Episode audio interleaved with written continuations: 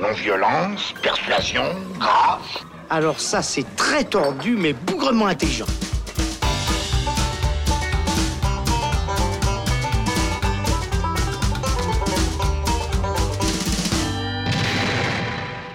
Bonjour à tous, c'est Robin, bienvenue dans le Saloon, nouvel épisode où nous allons nous intéresser aujourd'hui à Millennium, ce qui ne me tue pas, sorti en salle ces derniers jours. Et pour en parler, je suis accompagné aujourd'hui de Patrick Dantan. Salut Patrick. Salut Robin. Et de Thibaut Ducret. Salut Thibaut. Salut Robin. Plaisir de vous avoir ici autour euh, de la table du Saloon pour donc débattre de ce film. On va voir ce que vous en avez pensé. Il y a beaucoup d'histoires qui tournent autour. Deuxième adaptation américaine de cette série de livres suédois. On va en parler juste après ça. C'est systématiquement débile, mais c'est toujours inattendu. C'est donc la deuxième fois que les Américains découvrent sur leurs euh, écrans de cinéma cette série de thrillers suédois Millennium. La première fois, ça avait été par euh, David Fincher avec Daniel Craig et Rune Mara.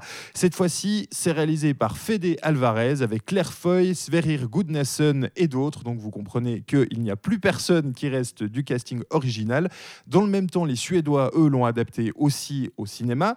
Et d'autres livres sont sortis. On va euh, l'occasion d'en discuter un petit peu. Si on parle de, vraiment du matériel de base, Thibaut, toi, je crois que tu as lu les livres. Euh, replace-nous un petit peu quand même le, contexte. C'est ça. Alors en fait, de base, euh, c'est donc euh, une trilogie littéraire, Millennium, écrite par Stieg Larsson.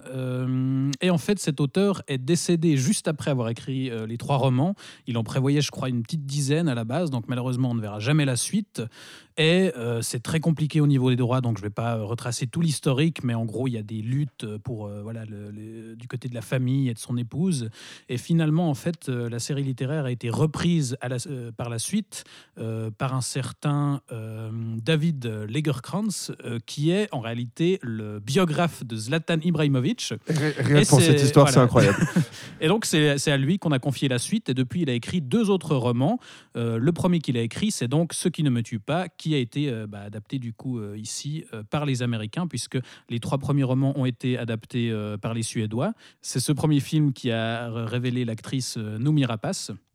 Et les deux suivants ont été euh, adaptés euh, sous forme en fait de séries télé, avec chaque bouquin euh, séparé en deux épisodes. Et du coup, bah, les Américains, plutôt qu'à la suite de- du film de David Fincher, qui adaptait lui le premier livre, plutôt que de refaire les deux et trois, bah, ils se sont dit passons directement au quatrième avec un nouveau casting, un nouveau réalisateur, et bah, c'est ce qui nous réunit aujourd'hui. voilà, donc pour rappel, hein, le premier c'était 2011, donc Les hommes qui n'aimaient pas les femmes, ça c'était celui de Fincher. Patrick, je crois que tu voulais ajouter quelque chose? Oui, c'est ce qui est intéressant peut-être à placer dès maintenant aussi par rapport à, à certaines choses dont on va parler dans cette adaptation, euh, cette nouvelle adaptation, c'est qu'en fait la première trilogie qui a été adaptée en Suède, euh, le premier film a été pensé vraiment comme un film de cinéma. Il y a une production qui a été faite comme ça, euh, et les deux suivants ont été prévus comme des téléfilms. Et la qualité et la crédibilité de certaines choses euh, se sent vraiment. Il y a La- une différence, se voit. ouais. entre, entre ce qui a été fait sur la, la toute première adaptation suédoise et les deux épisodes suivants. Bah, bah, D'ailleurs, il y, a- Après, il y a un réalisateur pour le, le premier film et un duo de, de, de- de scénaristes qui sont parmi euh, les, les- les plus connus du, du, du cinéma danois, qui sont euh, Nicolas Jarkel et Rasmus Heisterberg. Donc on avait euh, là vraiment, que- comme disait Patrick, euh, une, une vraie production ambitieuse et ça se voit, je trouve le, le film assez réussi. Et les deux épisodes, les, les deux livres suivants ont effectivement été adaptés par un autre réalisateur. euh, et là, ça fait clairement euh, série télé du téléfilm, dimanche. Quoi. un peu grand terrible. guignol, Ouais, un ouais. peu grand guignol Mm. comme ça, on tombait dans des choses un peu qui manquaient de crédibilité ou qui étaient un peu excessives euh, dans, dans certaines, certains côtés. Bon, assez parlé du passé, parlons maintenant euh, du film hein, qu'on peut découvrir en salle depuis quelques jours. Alors il y a un truc qui saute aux yeux quand même quand on lit le, le scénario, parce que moi j'ai malheureusement pas vu le film, c'est que ça a l'air sacrément alambiqué. Donc il y a un chercheur suédois en intelligence artificielle euh, qui fait appel à notre fameuse héroïne, Lisbeth Salander, pour récupérer un logiciel qu'il a lui-même créé et qui permettrait de prendre le contrôle d'armes nucléaires. Le petit problème, c'est que la NSA et un groupe de terroristes souhaitent également mettre la main sur ce logiciel.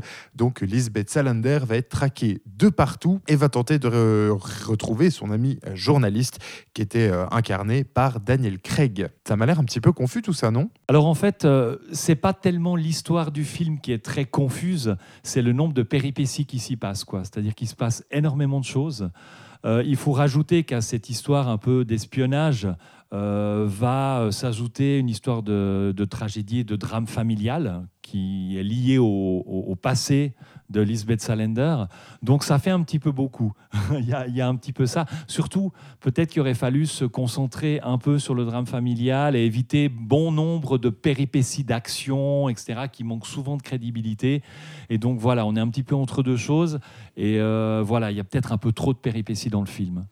C'est ça, moi je, crois que le gros problème, c'est qu'il y a véritablement deux intrigues qui n'ont rien à voir. C'est qu'on a effectivement une intrigue d'espionnage, euh, mais qu'on faisait dans les James Bond d'il y a 20 ans, où c'est un programme qui permet de contrôler les fusées du monde entier et qu'on essaye de récupérer. et comme le disait Patrick, euh, une espèce de, tragédie familiale liée à euh, la sœur jumelle de, Lisbeth Salander, qu'on mentionnait très très très vaguement dans, les premiers romans. Ça n'a pas du tout été repris dans les films, mais c'était, je crois, une, une piste de Pour ses romans futurs.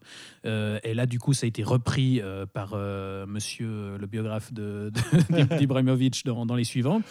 mais en fait, les deux intrigues n'ont aucun rapport et la façon dont elles sont reliées, c'est complètement artificiel. Et du coup, on se concentre beaucoup trop sur cette intrigue d'espionnage qui est franchement pas très intéressante. Et la, la tragédie familiale, elle est franchement pas beaucoup creusée. Il y a une introduction au départ qui pose ça, et les 15 dernières minutes sont censées clore cette intrigue, mais entre deux, il n'y a, a, rien qui est vraiment développé. C'est en fait ça le souci, si on veut. Euh, par exemple, la, la, première histoire de Millennium, le premier film, il était assez. Euh, il se passait dans une maison, il y avait une histoire, une intrigue, quelque chose d'un peu centralisé autour d'un drame, d'une tragédie, de quelque chose comme ça. Là, il y avait aussi en parallèle d'abord l'histoire de Lisbeth avant que les deux héros se, rejoignent pour aussi, le, mystère. Mais, mais, mais, là, on a vraiment ces deux choses et, et je suis pas sûr que l'idée de se concentrer autant sur l'intrigue d'espionnage soit une si bonne idée parce qu'en fait, ça donne lieu à des séquences où la vraisemblance en prend un sacré coup. Sacré coup quoi. Oui, tu, tu me disais juste avant euh, de commencer l'enregistrement, notamment des, des, des, erreurs informatiques incroyables. On va traquer bah, des gens à l'autre bout bah, du monde. C'est-à-dire des, des, erreurs. Il y a une chose qui se passe dans le cinéma, euh, en général, souvent américain, d'action actuellement, c'est quand même incroyable tout ce qu'on peut faire avec un téléphone portable. c'est dingue. Je veux dire, à l'autre bout du monde, euh, enfin, tout, tout est possible. Et c'est quelque chose qui enlève très vite. De, voilà, on a un téléphone portable dans une poche, on peut euh, se mettre dans les, les, le, système de sécurité d'un aéroport euh, ou faire sauter une porte, ouvrir, enfin, en, quelques secondes en plus. Parce que ça se fait au niveau de la temporalité, il y a des gros problèmes dans le scénario aussi. Et les choses se font à une rapidité, mais tout à fait. Donc en fait, le, le, téléphone est devenu le Deus Ex Machina commun à, au cinéma Et les écrans et, la capacité informatique qui est presque un super pouvoir finalement. Bah, On en est vraiment là. Quoi. Ce qui est intéressant, c'est qu'ils essaient justement d'exploiter de, le fait que Lisbeth Salander est une hackeuse et c'est censé être une hackeuse brillante. Et là, du coup, effectivement, il y a plein de séquences où elle pirate des choses. Il y a notamment, comme tu le disais, une séquence dans un aéroport qui rappelle un petit peu les Jason Bourne où on, on enfin, toute la séquence tourne autour de la libération d'un prisonnier. Alors on pirate les cellules à distance, on joue avec les caméras, etc. Et en soi, la séquence est super ludique, mhm. mais euh, c'est très très gros ce qu'ils font, et du coup, dans l'absolu, on n'y croit pas du tout. Et c'est tout le problème du film, je pense, c'est qu'on a vraiment un excellent réalisateur euh, à la barre, qui est Fede Alvarez, qui avait, euh, pour resituer, c'est lui qui avait fait le remake, pas très utile, mais très très efficace d'Evil Dead. Ouais, c'était en 2013. Voilà, son deuxième film, c'était Don't Breathe, qui était un espèce de, film d'horreur hyper intense, hyper réussi. très, très et moi, du coup, j'étais très curieux de voir ce qu'il pourrait faire sur cette franchise et le film est superbement mis en scène, mais le problème, c'est que visiblement, j'ai pas lu ce quatrième bouquin, mais déjà le bouquin à la base est apparemment pas terrible. Et là, le scénario arrive pas vraiment à faire quelque chose de, de, de mieux. Il y a un gros problème au niveau de ce que ça raconte, malheureusement. Mais alors, le, le, problème, il est où? C'est, On aurait dû faire le deuxième avec les mêmes, euh, le même réalisateur, pourquoi pas? C'est le, le, le, matériel de base, finalement, qui a... Je pense qu'il y a déjà un problème de, dans le matériel de base, parce que ces deux intrigues qui n'ont aucun rapport, euh, que j'évoquais tout à l'heure, euh, bah, elles sont dans le bouquin d'origine. Et alors, je sais pas, peut-être qu'il aurait fallu faire, enfin, partir sur un scénario original, parce que ce, ce, quatrième volet, il se veut quand même assez indépendant, puisqu'on a un nouveau casting, un nouveau réalisateur, etc. Ça se veut pas non plus être euh, exactement la suite du film de David Fincher. On fait quand même vaguement référence aux, aux opus précédents, mais euh, ils- voilà, on, on- on est censé pouvoir le prendre comme ça au vol. Ouais, si on n'a pas lu par exemple le 2 ou 3, on peut quand même aller voir le film. Oui, oui. Ouais. Alors c'est Oui. un peu bizarre euh, sur certains points, comme il résume les épisodes précédents. Enfin, il y a, y a un, certain flou quand même, je trouve. Moi, je me dis si on si on débarque complètement, je sais pas si c'est vraiment possible de de suivre comme ça l'intrigue. Euh, mais ouais, je pense que quitte à repartir de zéro, ben autant euh, repartir complètement de zéro. Et puis je trouve dommage que justement on soit de nouveau sur une intrigue où on explore le passé de Lisbeth Salander, euh, qui était censé être un truc qui était clos euh, après le, troisième bouquin en tout cas. Ouais, en, même temps, peut-être que cette partie sur son passé, c'est peut-être là que le drame se joue le plus et qu'il y a peut-être quelques scènes les plus intenses. Enfin, peut-être deux, trois pistes qui sont peut-être plus intéressantes, aussi qui donnent l'occasion au casting, qui est pas mauvais du tout, euh, de réussir à avoir quelques scènes d'interprétation intéressantes. Moi, moi, moi, j'aurais préféré enlever un peu des, de l'action et, et des scènes comme ça, parce qu'il n'y a pas seulement le côté informatique. Elle arrive dans n'importe quelle structure, chantier, maison, et elle sait exactement ce qu'il faut faire avec tous les boutons qui sont présents. Quoi. Et puis voilà, il y a la scène sur la grue, sur le pont, là où tout d'un coup, voilà, il y a un truc qui arrive, tac, elle sait où aller, etc. Donc il y a vraiment cette crédibilité qui manque. C'est vraiment Ouais, ça. et- Peut-être qu'en, qu'en se concentrant sur une tragédie, enfin sur des choses comme ça, C'est ça, en, avec en creusant les personnages. ouais. en creusant les personnages, on serait arrivé avec un film qui était plus intense, plus touchant. Euh, Bah. parce que là, en fait, on, on, on est, euh, on, on reste très à l'extérieur parce que chaque fois qu'on est pris par une séquence, parce que c'est vrai qu'elles sont très très bien réalisées, il faudra qu'on reparle un petit peu de la Mm. qualité. euh, des images, de la mise en scène, de la composition des plans, euh, même des atmosphères qui sont très variées un peu quand même en fonction des séquences, euh, et qui chaque fois on, est pris dedans par l'image. Donc on, on, voit ça et chaque fois on se dit ouais mais bon ce qui se passe euh, ça joue pas. Donc on ressort. Donc au bout d'un moment on est un peu comme si on regardait une suite de beaux tableaux euh, bien réalisés jolis à voir mais qui finalement on a de la peine à rentrer dedans et à s'impliquer parce que c'est pas assez crédible ce, qui, enfin, l'univers en soi est intéressant et ces personnages, et principalement Lisbeth Salander, ça reste un personnage assez fascinant. Et, ce qu'il en fait dans le film, c'est intéressant. Claire Foy est excellente dans le rôle, mais malheureusement, il y a, énormément de choses qui sont complètement bouffées par euh, cette intrigue d'espionnage complètement conne. Il y a, par exemple un rapport euh, entre Lisbeth Salander et euh, un petit garçon. Donc pour, rappel, Lisbeth Salander, c'est un personnage qui est, qui asocial, qui est brillante, mais qui est voilà, complètement euh, solitaire comme personnage. Et justement, on a une intrigue où elle doit accompagner euh, un petit garçon euh, qui se révèle être autiste. Il y a justement une scène où euh, ce petit garçon euh, montre toutes ses capacités euh, et, il, dit à, à Lisbeth ah, tu, dois, tu, dois croire que je suis un monstre. Elle lui dit non parce qu'elle se reconnaît dans ce personnage et il y, avait quelque chose à creuser à ce niveau-là. Et là encore, on, y revient. Il y avait tout un tas de, de, choses au niveau du drame, au niveau vraiment de, des personnages et de leurs relations qui auraient pu être poussées plus avant, mais malheureusement, bah, on passe plus de temps à pirater des ordinateurs et, et- à se concentrer sur cette intrigue d'espionnage absolument inintéressante.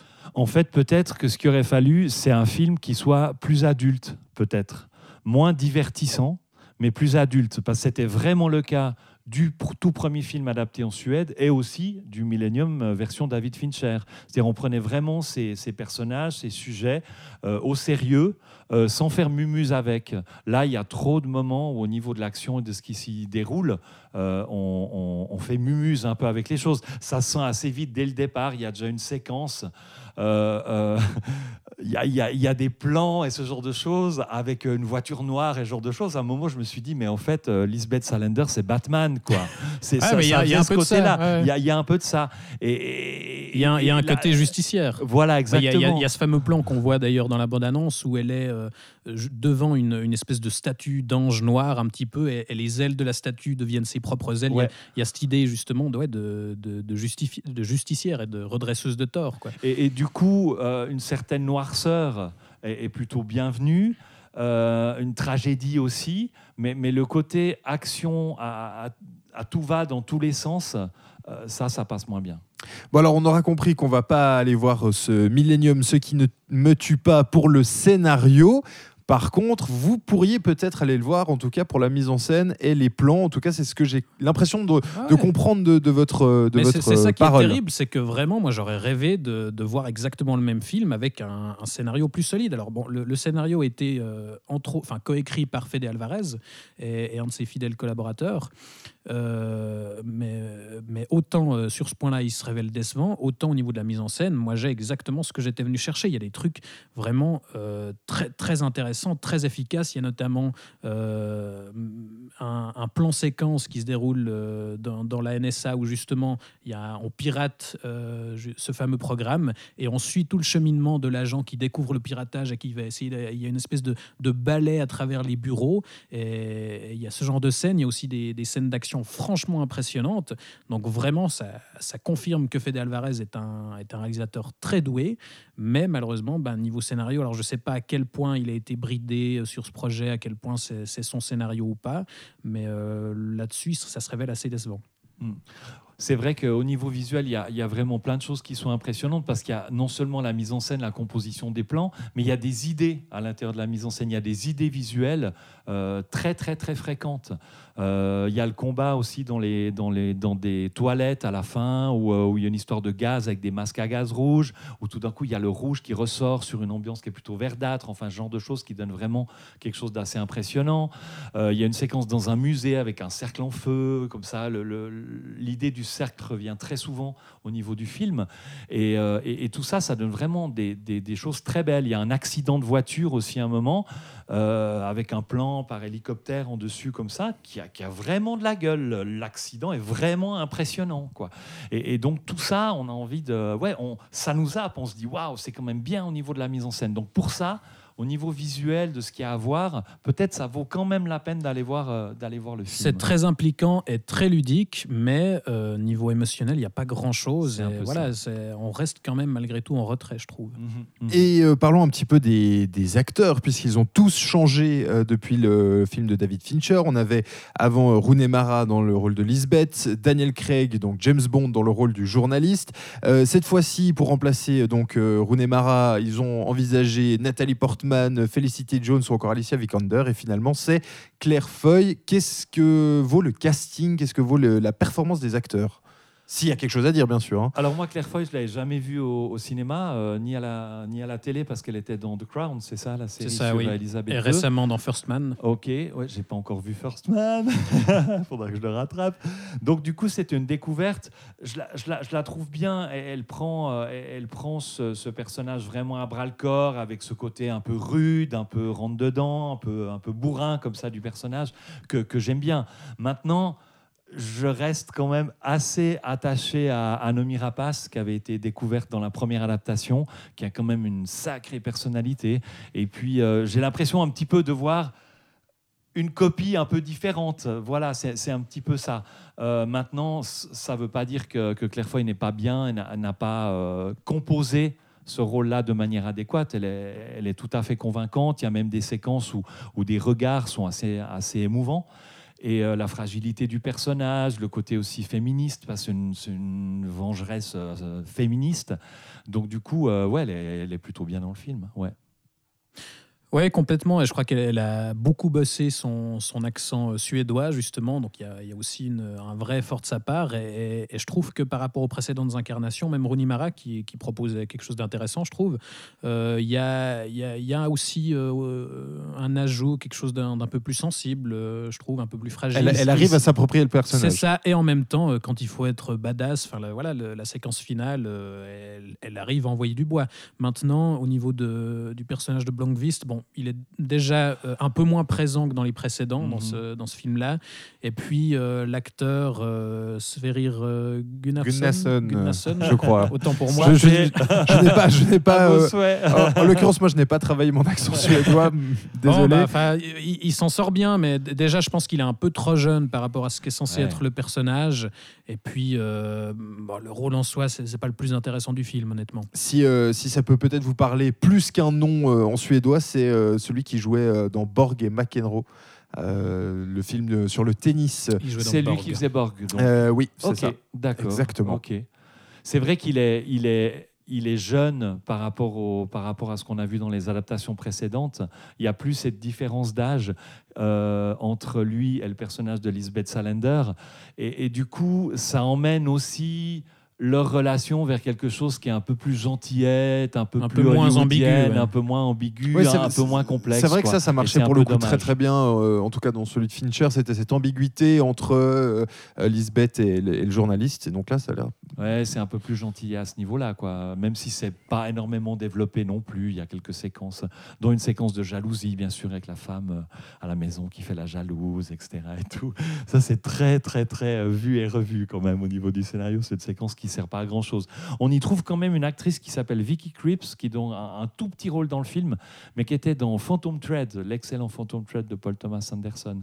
Et puis j'ai aussi remarqué au niveau des acteurs la présence de Claes Bang, acteur euh, suédois qui était dans The Square, la Palme d'Or à Cannes. Euh, de l'année passée, et puis qui a aussi un rôle du, du- du grand méchant qu'on a de la peine à, à Ouais, mais c'est parce qu'il est tout ça qui est décoloré. dommage, c'est là. qu'on le fait jouer encore à un gros bras blond suédois euh, qui, qui est pas beaucoup plus complexe que ça. Quoi. Puis en fait, on le voit très peu parce que voilà, c'est dans des scènes d'action, on voit plus euh, l'impact de ses coups que, que ce qu'il fait et son visage, quoi. Bah, D'ailleurs, ça, ça peut nous permettre de recommander les deux films dont tu viens de citer, donc The Square, Palme d'Or et Phantom Thread, qui sont deux films que vous pouvez sans autre rattraper avec plaisir. Donc, messieurs, euh, peut-être alors la, la question, euh, la question ultime il y a du bon, il y a du moins bon. On y va quand même ou on reste chez nous? Bah, alors, c'est toujours mieux mis en scène euh, que les, épi- les épisodes 2 et 3 de, de, la, de la série euh, Ça a l'air d'être suédoise. euh, ça a l'air d'être un Ah. enfer parce qu'alors Patrick la souffle Ah, euh, et-. Moi, le- le- la première adaptation suédoise, j'ai vraiment beaucoup aimé. Il y avait une sobriété, il y avait une sorte de classe, quelque chose d'adulte, une atmosphère dans cette maison qui se développait. C'était vraiment très très bien. Et puis on sent qu'ils ont eu moins de moyens dans la deuxième Bah, partie. les, les deux suivants, enfin, imaginez, voilà, on prend les réalisateurs de Plus belle la vie et puis on leur donne euh, un thriller ça. Et, suédois. enfin. Et en plus, un thriller en plus. et en plus de nouveau avec une intrigue qui, dans sa deuxième partie, tombait un peu dans les travers de cette adaptation-là, c'est-à-dire un côté un peu grand guignol, un peu des trucs qui se passent qui manquent un peu de crédibilité. Et du coup, c'était vraiment la cata, les deux suivants. Donc c'est vrai que c'est moins pire que, que, que les deux. Non, ouais, après, il faut aussi euh, relativiser. Le, le troisième bouquin, moi, je trouve, était déjà pas très bon et du coup, euh, l'adaptation était mauvaise aussi. Euh, là, le, le- le scénario de celui-ci est, est pas mieux, mais pas pire non plus. Euh, mais, mais moi, je pense que je, je le recommande quand même dans l'absolu parce que Fede Alvarez, ça reste quelqu'un qu'il faut euh, Je pense que ça reste vraiment un, cinéaste intéressant, très prometteur. Euh, voyez ces deux premiers films si c'est pas fait. Allez quand même voir celui-ci parce que malgré tout, euh, c'est assez euh, ambigu comme, euh, comme expérience, puisque à la fois c'est très galvanisant au niveau de, de la mise en scène et très frustrant au niveau de ce que ça raconte, mais ça peut, voilà, ça peut être le début d'une carrière très intéressante. Mhm, mhm. Bah, euh, en tout cas, euh, ce, ce qui est, ce qui est sûr, c'est que là, alors, en tout cas, les informations que j'ai devant moi, il a déjà quatre projets prévus pour les quatre prochaines années. Euh, Fede Alvarez, donc euh, Labyrinth, Monster Apocalypse, Incon- euh, Monster Apocalypse, pardon, Incognito et Dance Inferno, qui est l'adaptation du jeu vidéo éponyme Ah ouais. que Electronic. Arts avait sorti il y a quelques ça, années. Euh, qui était largement inspiré de la, la Divine Comedy de Dante. Et alors ça, effectivement, en tout cas, le jeu vidéo était très intéressant, donc pourquoi pas. Euh, donc voilà, un peu à vous de voir aussi en fonction de, de- voilà, si vous êtes aussi attiré peut-être par les belles mises en scène. Mais c'est vrai qu'au niveau de la mise en scène, et puis pour le réalisateur, ça vaut la peine. En plus, on, on passe pas en soi un moment absolument épouvantable. Euh, voilà. Et puis c'est vrai qu'au niveau de- du visuel, on, a, on, on va prendre du plaisir et puis on va suivre ce, ce réalisateur, c'est clair. D'ailleurs, c'est marrant parce que les, ce que tu cites au niveau des, des projets, il y a beaucoup de fantastique dedans. euh, de, en tout de cas, les noms, les, genre. les noms le laissent euh, supposer. hein. Et, et en fait, peut-être que les qualités de, de, ce millénium-là se retrouvent quand au niveau de la mise en scène, il arrive à, à faire ce qu'il aime, à, à insuffler ce goût pour l'originalité dans les plans, dans le cinéma de genre et ce genre de choses-là. Et ça, c'est assez sympa. Et puis, euh, en ce qui concerne l'évolution de la série, on, on sait quelque chose? Est-ce que là, au niveau des livres, on en est où? Bah là, il y, a, il y a un cinquième bouquin qui est sorti euh, il n'y a, pas si longtemps que ça, l'année passée, je crois, euh, toujours écrit par euh, David euh, Lagerkrantz, Ouais, c'est ça. si je prononce bien son nom. Exactement. Et non pas David Leckerly. C'est ça. Euh, quant Qui, à la on peut le rappeler, non, parce que juste, enfin, l'information est absolument incroyable, on peut le rappeler encore une ce, fois. ce monsieur est donc le, le biographe de Zlatan Ibrahimovic. Merci. Euh, et, du coup, voilà, pour la suite, je ne sais pas exactement s'il si, si, est prévu qu'il en écrive un sixième. Euh, maintenant, je crois qu'avec cette adaptation, euh, donc ce qui ne me tue pas, c'est Sony, sauf erreur, qui s'en charge. Bah, L'idée, c'est de relancer la franchise et donc peut-être qu'ils vont se lancer sur l'adaptation du cinquième après. Ouais, qui, à voir après. Quel pour précision, effectivement sorti, c'était l'année passée, en septembre, et qui s'appelle La fille qui rendait coup pour coup. Voilà. Alors, à voir si celui qui sort maintenant a du succès et peut donner lieu à une nouvelle franchise. Je crois que c'est surtout ça, en fait. Il me semble qu'il y a eu des, des, contrats ou des choses qui ont été faits sur plusieurs titres, mais qu'ils attendaient un peu de voir le succès de, de cette relance avant de, avant de, de, voir s'ils adaptent la suite ou pas. Et ben voilà, alors à, vous de vous faire votre avis si vous souhaitez quand même aller voir un film. Euh, avec une belle mise en scène, mais un scénario euh, un peu fouillis. Euh, en tout cas, merci Patrick Dantan. Bah écoute, merci à vous, c'est un merci Thibaut, merci à vous deux. Merci, euh, bientôt. D'avoir été euh, ici pour le Saloon. Euh, merci à vous évidemment de nous avoir écoutés. On se retrouve très vite. Vous pourrez retrouver toutes les, tous les épisodes évidemment du Saloon sur nos différentes plateformes, sur Facebook, sur SoundCloud. Et on se retrouve très bientôt pour parler d'un autre film. Ciao ciao